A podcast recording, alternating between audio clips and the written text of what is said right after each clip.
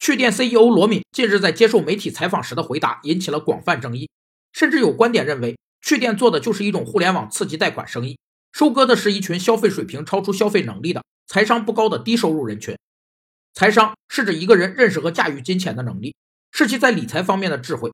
包括了正确认识以及正确应用金钱和金钱规律的能力两个方面。财商、智商和情商并列为现代社会三大不可或缺的素质。智商反映了人作为一般生物的生存能力，情商反映了人作为社会生物的生存能力，而财商则是人作为经纪人在经济社会中的生存能力。有四个方法来提升财商：